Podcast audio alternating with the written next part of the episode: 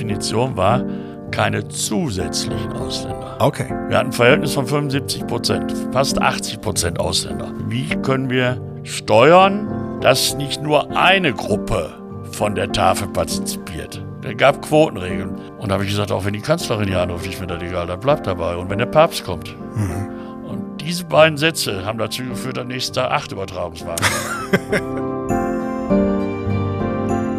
wenn ich so andere Tafelfürsten höre, die dann sagen, mein Traum ist, dass es keine Tafel mehr geben muss. Absoluter Quatsch. Es wird immer Tafeln geben. Wir würden auch hier in Essen Tafeln machen, wenn kein einziger Hartz-IV-Empfänger in dieser Stadt gäbe. Es gibt keinen Menschen auf dieser Welt, der umsonst in Ehrenamt macht. Der letzte hatte vor 2000 Jahren Löcher in Ende. Ja. Ne?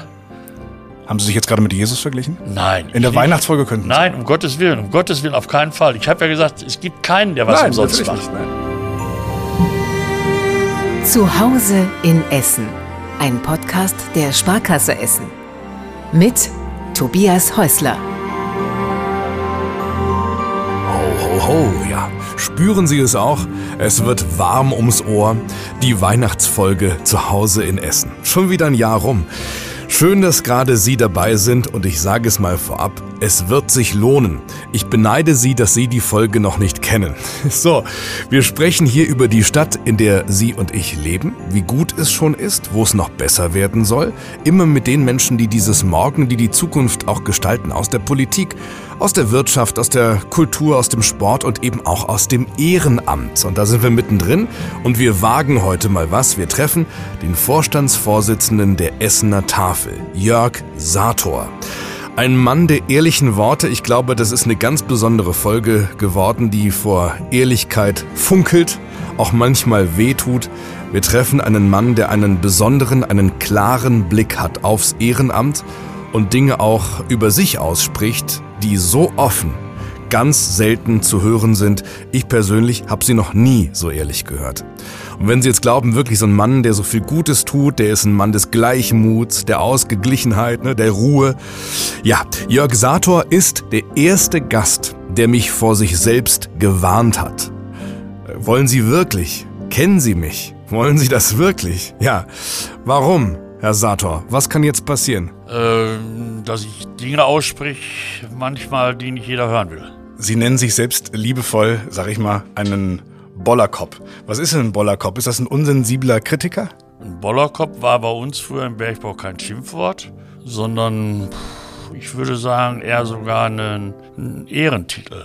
Ach, Ne? Also Bollerkopf war einer, der gerade ausgegangen ist, der zwar rumgebürgt hat, aber mm, der dann wieder offen war für Kritik und auch äh, Anregungen entgegengenommen hat äh, und dieses Bollern äh, nur kurzfristig und nicht hinterfotzig okay. an den Tag gelegt hat. Also immer ins Gesicht. immer gerade raus, wenn es brummelt im Bauch, sagen, was, was der Bauch fühlt und dann wieder vergessen können. Das ist die Frage. Und nicht nachtragend sein. Nicht nachtragend. Ich habe in meiner Zeit im Bergbau äh, mit einem Menschen aus einer anderen Abteilung, mit dem Maschinenreviersteiger, habe ich mich tagtäglich gezankt. Tagtäglich. Ja. Aber weil es um fachliche Dinge ging. Aber ich bin mit denen im Urlaub gefahren. Schön. Das konnte mein Reviersteiger nie verstehen. Wie kannst du denn mit dem im Urlaub fahren, wenn du jeden Tag mit dem zankst? Ich sage, ich zank mich hier auf Zeche Ja. und nicht privat. Da sind zwei Paar Schuhe. Und Das ist so, das ist so die Definition für mich auch eines Bollerkops. Ne, gut, Feindschaften kann man sich da unter Tage, 1000 Meter unter Tage auch nicht leisten, ne? Nicht unbedingt. Hier, hier oben dann schon eher. Ja. Ja. Ich verspreche Ihnen mal erstens, dass Sie hier wirklich offen reden können. Äh, Ich verspreche zweitens, dass ich auch mal widerspreche, wenn ich unbedingt muss. Äh, Und ich verspreche Ihnen, dass es ein sehr weihnachtliches Ende gibt. Oh ja. Ja. Ist das Ihr erster Podcast? Nee, ich hatte schon mal äh, beim Stiftung, Deutscher Stiftungsrat oder so, ein großer Podcast, ja. Schon, aber schon länger, ja, drei, vier Jahre. her. Ja. Über diese Zeit, drei, vier Jahre her, sprechen wir auch. ich bin wirklich gespannt auf Sie, Herr Sator. Fangen wir an. Gerne.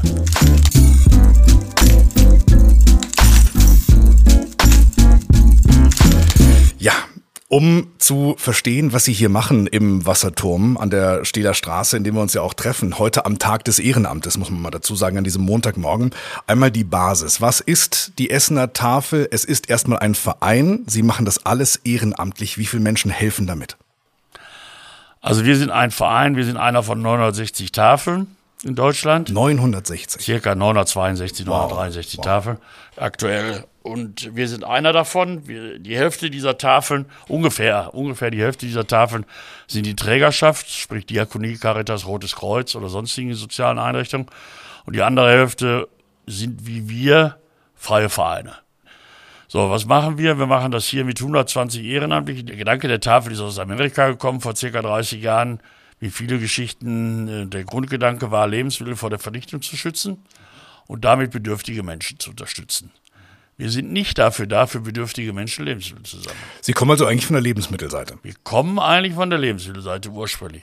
Und ich denke mal, der, wie gesagt, der Grundgedanke war, Lebensmittel vor der Vernichtung zu schützen und damit bedürftigen Menschen zu helfen. Mittlerweile ist, ist die, die, die Ausgangssituation aber bei den meisten Tafeln gekippt. Die meisten Tafeln stellen sich in, in diesem Land hin und sagen, wir müssen Lebensmittel für Bedürftige sammeln. Das ist nicht unsere Aufgabe. Das ist Aufgabe des Staates.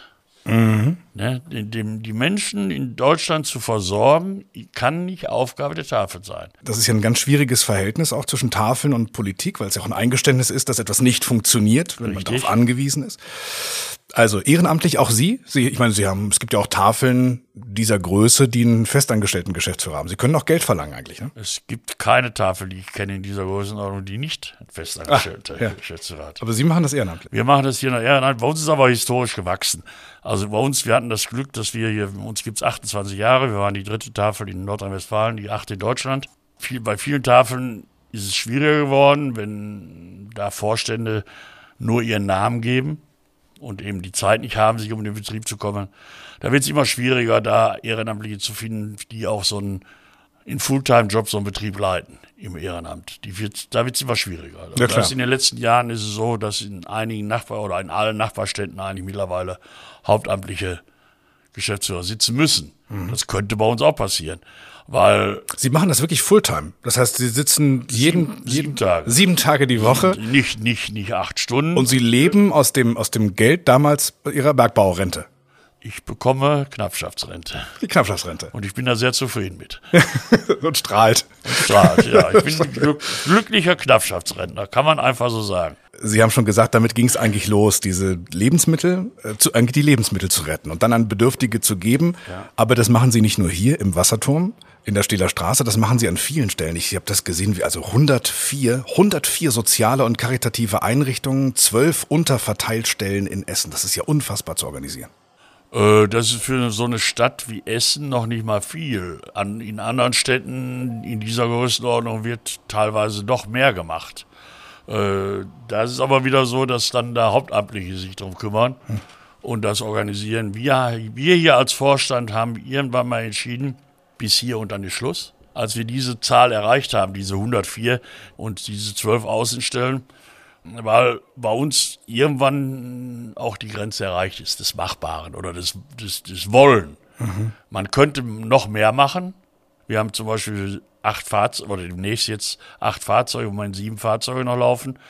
Wir haben mal vor vier Jahren als Vorstand entschieden, bei sechs Fahrzeugen Schluss, mehr machen wir nicht.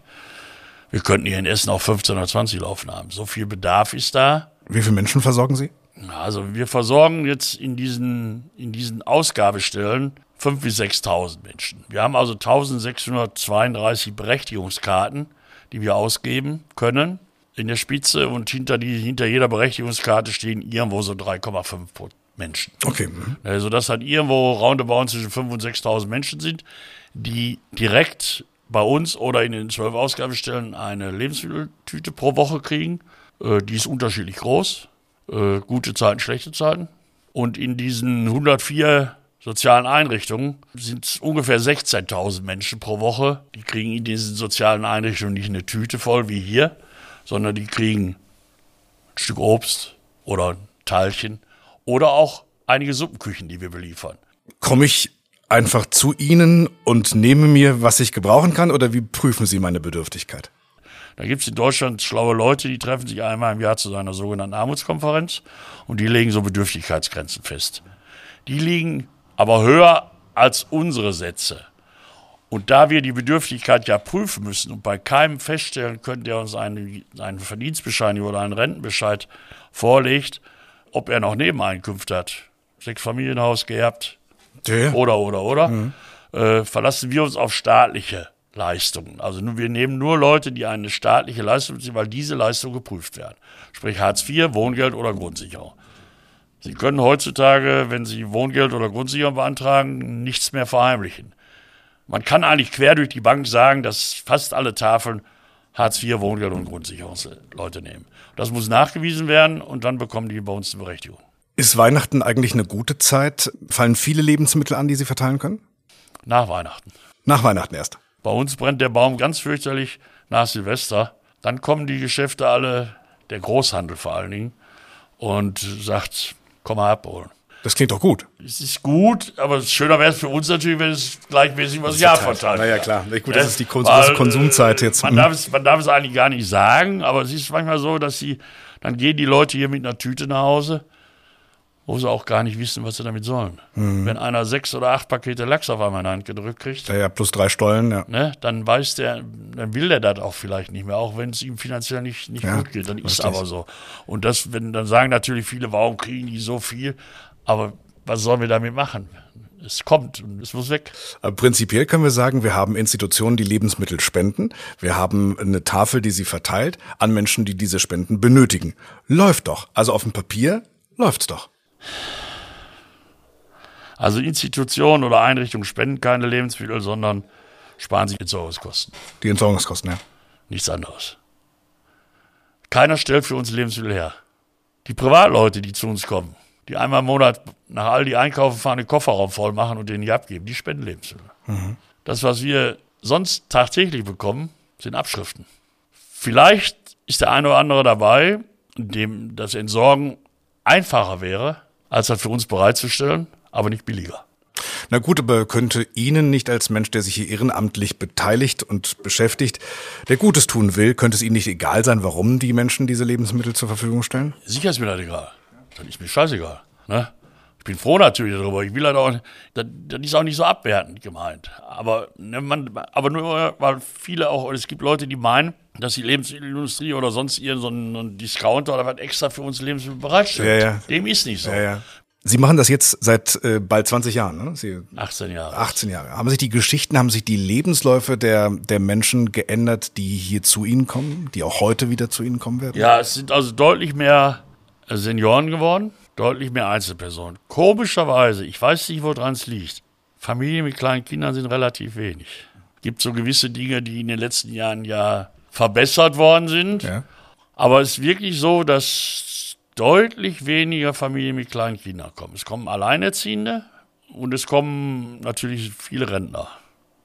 Die werden immer mehr. Es kommt ja jetzt auch die Generation äh, der Frauen vor allen Dingen, die nicht gearbeitet haben, weil sie auch nicht arbeiten durften.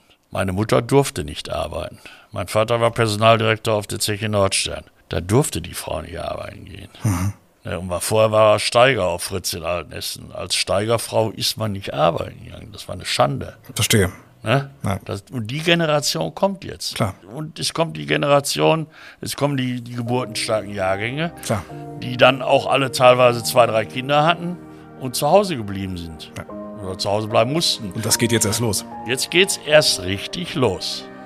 Ne?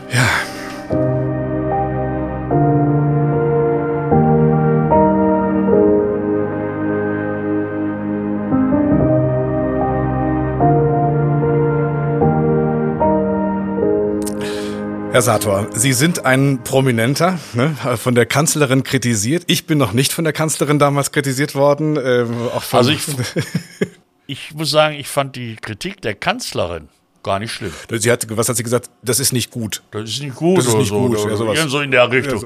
Also das fand ich, das ist an mir vorbeigerauscht. Auf jeden Fall von der New York Times interviewt. Das war alles Frühjahr 2018. Würden Sie auf diese Prominenz, die Sie ja nun durchaus haben, gern verzichten oder ist es heute ganz hilfreich, wenn Sie auf Themen aufmerksam machen? Wir wären auch ohne das damals gekommen, ehrlich gesagt. Nee, ich muss sagen, das ist schon hilfreich. Mhm. Das ist schon hilfreich. Haben Sie es genossen damals, diese, diese Aufmerksamkeit? Die ja nun auch zum Teil sehr, sehr kritisch war. Ich habe sie nicht verstanden. Mhm. Ich verstehe sie bis heute noch nicht. Gehen wir mal kurz zurück eben in diesen Februar 2018. Es waren viele Geflüchtete nach Deutschland äh, gekommen, meist alleinflüchtende junge Männer. Natürlich standen diese Menschen auch irgendwann bei Ihnen vor der, vor der Tür.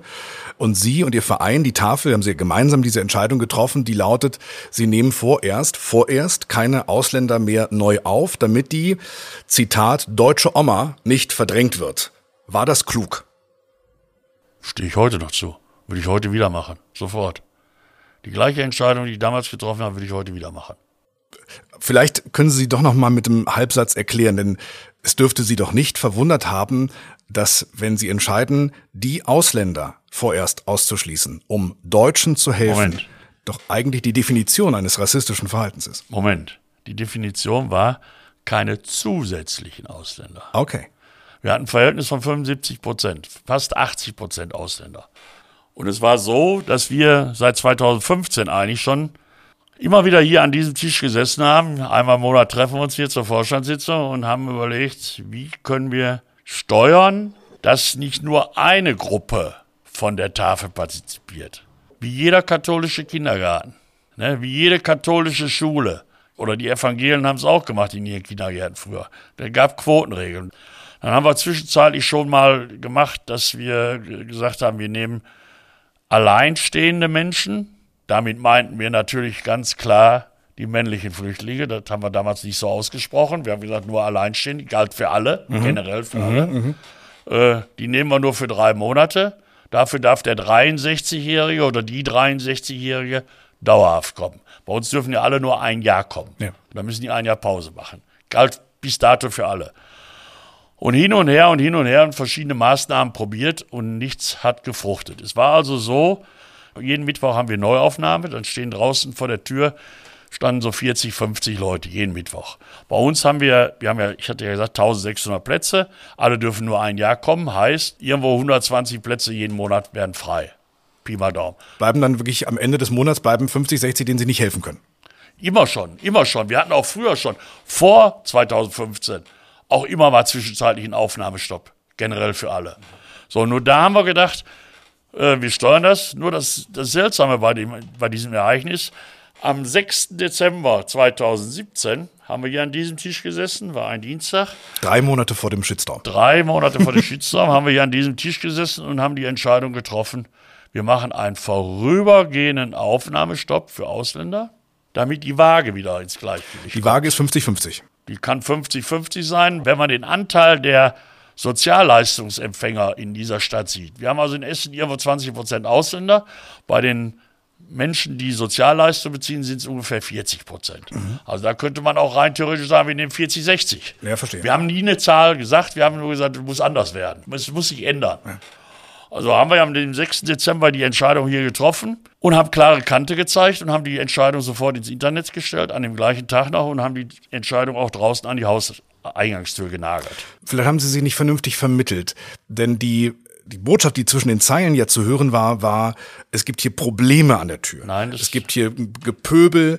Ähm, hätten Sie gleich mit einer Waage, vielleicht von einem Verhältnis 40-60 Haben wir, haben wir. argumentiert? Haben Ja, wir. haben Sie. Haben wir.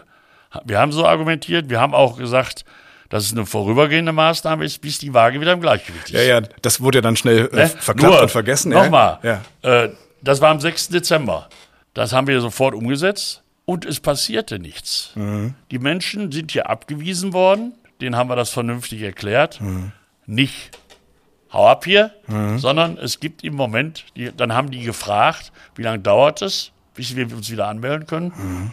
Da haben wir gesagt, drei Monate, vier Monate, fünf Monate, irgendwo in dieser Größenordnung. So. Und es ist auch nichts passiert. Und es hat auch in, den- in diesen ganzen Monaten, in diesen ganzen drei Monaten, sich kein Mensch an uns gewandt. Kein Flüchtlingshilfe, keine, was weiß ich, Terrom oder wie sie auch alle heißen.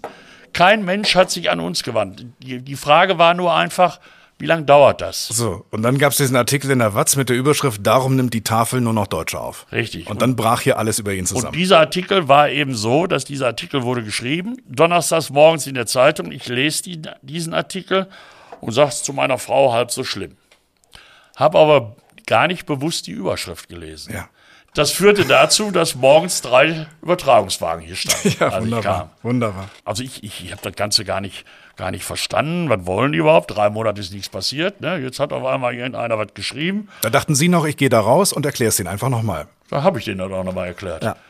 Waren aber welche bei, die wollten das nicht verstehen, weil die das bewusst nicht verstehen wollten. Ne? Es gibt ja Menschen äh, in, in ihrer Branche, die wollen natürlich lieber was anderes schreiben. Weiß ich nicht, aber natürlich verstehe ich schon, dass spätestens bei bestimmten Stichwörtern die Öffentlichkeit, und damit meine ich jetzt mal wirklich unsere ganze Gesellschaft, sehr allergisch reagiert. Ja, äh, Also schon Ausländer und Deutsche in einem Satz. Und wem Sie helfen oder nicht, kann zu solchen Reaktionen führen. Aber Sie haben es überlebt, sehe ich Ihnen an. Ich habe es ganz locker überlebt. Ich habe an dem ersten Tag, an, die, an diesem Tag musste ich zum Beispiel nach, äh, da musste ich um, um 11 Uhr nach Gladbeck.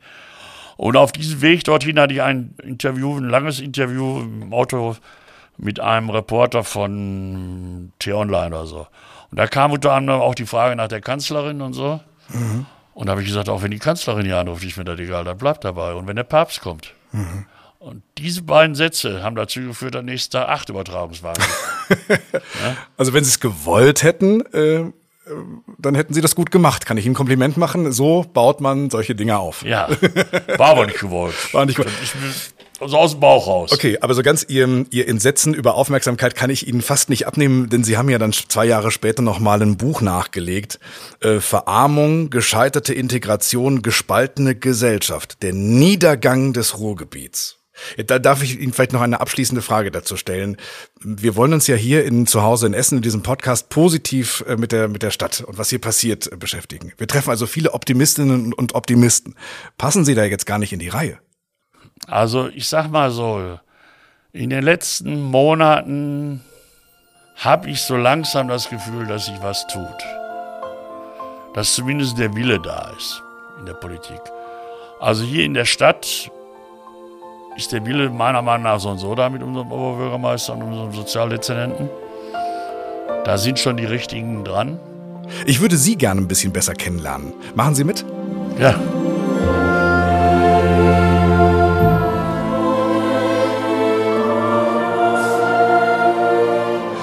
Jörg Sator, über Ihr Alter ähm, hat Udo Jürgens einen Song geschrieben. Es ist, Ja. nicht, es ist nicht 17 Jahre blondes Haar. nee, nicht mehr. Sie sind 66. Richtig. Leben in Altenessen. Was muss ich denn jetzt hier notieren? Ist ja Sparkasse, alles hat ein Formular. Verheiratet, Kinder? Ja. Ich akzeptiere auch die Antwort, das geht Sie gar nichts an. ja nee, Verheiratet und Kinder. richtig. Drei Kinder. Drei Kinder, toll.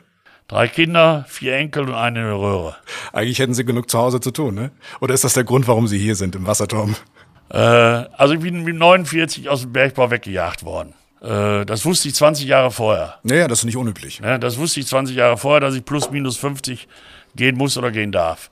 Für, für mich war es damals in einer Art eine Befreiung, weil die soziale Absicherung da war.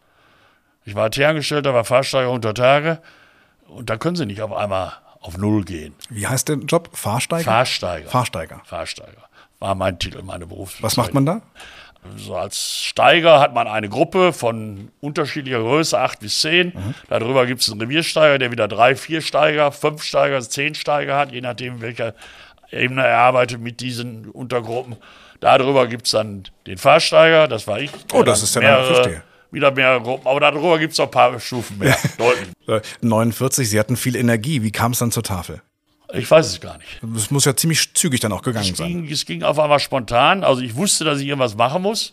Ich wusste, dass ich irgendwas tun muss. Geld verdienen durfte ich nicht zu der damaligen Zeit. Ach so, also okay. Mhm. Zusätzlich äh, mir einen Nebenjob suchen oder so. Das durfte man nur, wenn man während der aktiven Zeit schon einen Nebenjob hatte. Ach, das ist interessant. So, und irgendwann habe ich, ich weiß es gar nicht, was von der Tafel gesehen, gelesen, gehört, im Fernsehen, Radio, ich weiß es nicht. Auf jeden Fall äh, habe ich hier angerufen und ja, kommen Sie mal vorbei. Und dann bin ich nächsten Morgen gekommen und Wort hat mir gefallen. Und zu der damaligen Zeit war es so, dass wir sehr viele unserer Ehrenamtlichen mehrfach in der Woche gearbeitet haben. Die haben nur ein Problem oder einen Fehler. Die fahren im Mai, im September alle immer zusammen in Urlaub. Ne, das sind die Rentner, fahren immer im Mai, im September. So, und dann fehlten natürlich welche und dann war da auf einmal, dass ich viermal eine Woche hier war. Ja. Und dann wurde ich irgendwann mal nach einem halben Jahr gefragt, aber dann, dann haben wir Vorstandssitzung, eine der Damen scheidet aus, aus Altersgründen. Willst du nicht? Ne, ich sage, ne, ich will Kisten schleppen. Ich habe 20 oder 25 Jahre Verantwortung im Unternehmen getragen. Ich möchte nicht eine Minute im Bergbau vermissen, aber es gab auch Tage und Jahre, wo ich morgens schon den Schreibtisch gebissen habe. Aber Sie haben diese Skills der Führungskraft gelernt. Ja, Die wollten Sie auch nicht mehr aus der Schublade rausholen. Sie wollten schleppen. ich wollte Kisten schleppen. Ja. Ich wollte meine Ruhe haben. Ich wollte keine Verantwortung mehr haben. Und da kam mir die erst, damalige erste Vorsitzende schon entgegen und sagte, Jörg, die so und so kommt nicht. Da war eine andere Dame ausgeguckt und hatte auch zugesagt, dass sie den Vorstand Posten übernehmen würde, also sie zur Wahl stellen würde. Die ist nicht da, die wird wohl nicht kommen. Machst du das? Ne? Dann war es so. Ja, darf ich Sie zum Abschluss dieses kleinen Kapitels, bevor wir dann zum letzten kommen, fragen, was, was treibt denn Ihren Motor heute an? Jetzt schleppen Sie ja nicht mehr. Ist das Nächstenliebe? Ist das Mitleid? Ist, ist das die Ungerechtigkeit in so einem Nein, reichen nein, Land? nein. Oder wollen Sie einfach nur was machen? Also Nächstenliebe und Mitleid ist es mit Sicherheit nicht. äh, ich will was tun. Ja. Äh, Macht mir riesen Spaß. Ja, da sagen zwar wieder einige, der spinnt, aber so eine gewisse, so ein gewisses Ansehen Na klar. habe ich auch. Äh, Tobias Häusler kommt nicht zum Müllmann. Äh, die, die Presse äh, Würde mich übrigens auch reizen, wollte ich Ja, mal sagen. ja, aber gut. wissen Sie, Nein, was, ich, aber- was ich sehr schätze, was ich sehr schätze, dass Sie das erkennen und dass Sie das sagen. Denn soziale Anerkennung ist einer der Grundmut, ist doch auch meiner. Ja. Ist doch von fast allen Menschen, die irgendwo in der Öffentlichkeit arbeiten. die Ich sage immer, Ja. es gibt keinen Menschen auf dieser Welt, der umsonst in Ehrenamt macht. Der letzte hatte vor 2000 Jahren Löcher in der Ende. ja. Ne? Haben Sie sich jetzt gerade mit Jesus verglichen? Nein. In der ich- Weihnachtsfolge könnten Sie. Nein, um Gottes Willen, um Gottes Willen, auf keinen Fall. Ich habe ja gesagt, es gibt keinen, der was umsonst macht. Nein. Alle lassen sich ihr Ehrenamt in irgendeiner Form bezahlen. Ja. Sei es nur die Anerkennung im Familien- oder Freundeskreis, Ja. ihre eigene Freude an der Beschäftigung, der Umgang mit Kollegen. Wir haben hier Leute, viele, viele Leute, die über 20 Jahre dabei sind. Wir haben zum Beispiel freitags bringt eine Frau für die gesamte, wir haben immer am Tag so 30 Leute hier im Einsatz, da bringt eine Frau seit 28 Jahren oder 27 Jahren, bringt die jeden Freitag für die komplette Mannschaft ein Essen mit. Das sie zu Hause vorbereitet. Da bringt der Mann um 11 Uhr hier vorbei. Da ist ein warmes Essen, eine warme Suppe, ein warmes irgendwie Auflauf, Frikadellen oder irgendwas anderes und eine selbstgemachte Sahnetorte. Und dann sitzen die Damen da und quaddern erstmal eine Stunde. Das ist deren Bezahlung. Verstehen Sie? Meine Bezahlung ist zum Beispiel auch die Macht, in Anführungsstrichen, die ich in dieser Stadt mittlerweile habe. Mir kommt hier keiner von der Stadtverwaltung doof. Das macht er nur einmal. Ist eine Verantwortung. Und da haben Sie wahrscheinlich Ja. auch gelernt über die Zeit. Ich lasse mir da von keinem in die Karre pinkeln oder an die Karre pinkeln. Äh, das hört sich für viele wieder überheblich an. Ich weiß dann, wie das bei manch einem rüberkommt.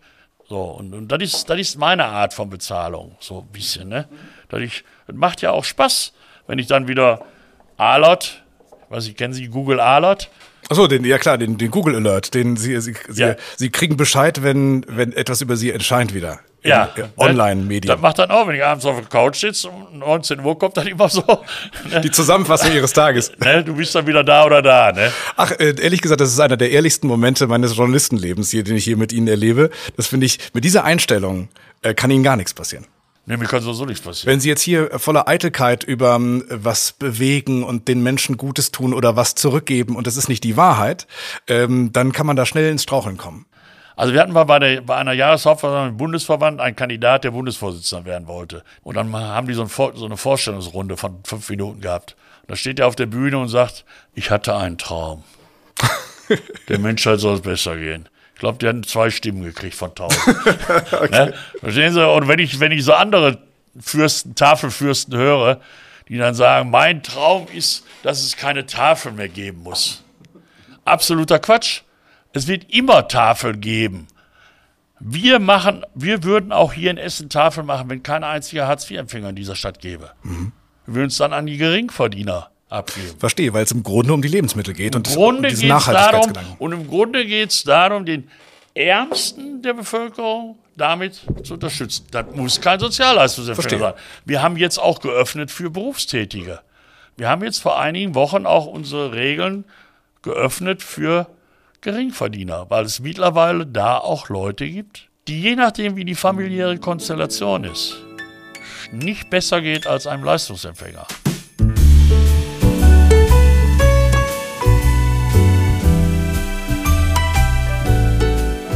Zum Abschluss würde ich gerne mit Ihnen wieder positiv äh, werden. Und ich spare mir jetzt mal ein paar Themen, die ich mir noch rausgesucht habe. Ja, das Dilemma, die Politik darf natürlich ihr Engagement nicht zu sehr bejubeln, weil sie sonst ja natürlich zugeben muss, dass der, dass der Staat nicht ausreichend für alle sorgen Richtig. kann.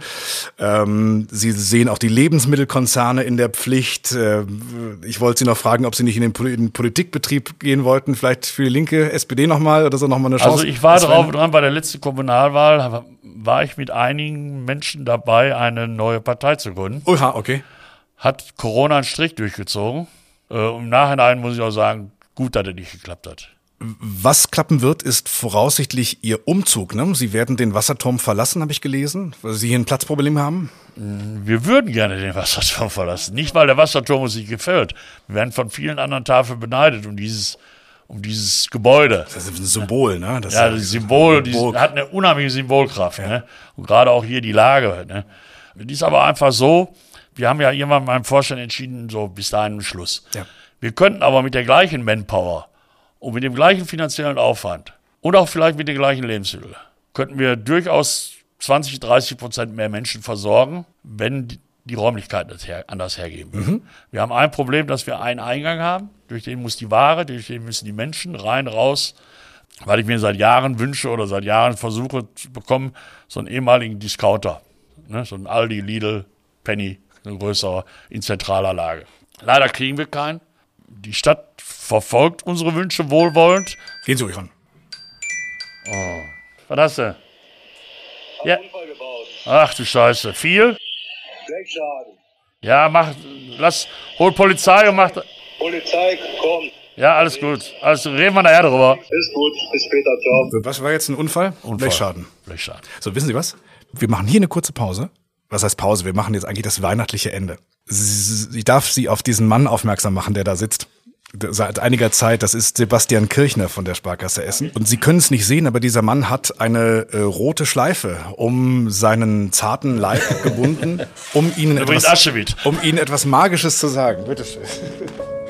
Was wir noch ganz frisch geschnürt haben, beziehungsweise erst am Freitag unterschrieben worden ist, ist noch eine Förderzusage von unserem Vorstand und wenn Sie den Umschlag gleich aufreißen und mal reingucken, dann steht da drin, dass Sie von der Sparkasse 5000 Euro als Unterstützung für die Arbeit der Tafel noch bekommen werden. Das ist sehr nett. Das ist sehr nett. Das passt natürlich jetzt ins Weihnachtsgeschäft. Passt natürlich zu unseren Plänen. Und zum Unfall. Und zum Unfall, ja gut. das, das, macht die Versicherung. Hoffe ich, hoffe ich, hoffe ich. Mal sehen. Aber äh, möchte mich recht herzlich bedanken. Ist ja auch nicht so ganz ungewöhnlich, dass die Sparkasse mal solche Summe rausschießt. Aber auch schon ein paar Jahre her, dass wir das das letzte Mal gezielt getan haben. Ja. Insofern ähm, die Einladung, alle äh, gemeinnützigen Institutionen können sich einmal im Jahr an uns ja, wenden ja. mit einem Projektvorhaben und dann schauen wir, wie wir helfen können. Vielleicht passt das jetzt noch in das Weihnachtsgeschäft rein. Wenn man all dieser Geschichte, Corona und Energiekrise, eine positive Geschichte abgewinnen kann, dann ist es die Solidarität unter den Menschen. Auch schon bei Corona haben wir deutlichen Zuspruch gespürt. Die zwei, drei Weihnachtsfeste während der Corona-Zeit haben wir schon deutlich gemerkt, dass die Spendenbereitschaft der Menschen größer geworden ist. Wir reden nicht von sowas hier. Wir reden jetzt nicht, nicht von solchen Sparkassensummen. Wir reden nicht von so 5.000 oder 10.000 Euro Summen, sondern wir reden von den 150 Euro, die die Oma geschickt hat. Mhm. Jetzt noch mehr. Wir haben bestimmt 40, 50 Leute schon, die uns die 300 Euro Energiehilfe geschickt haben.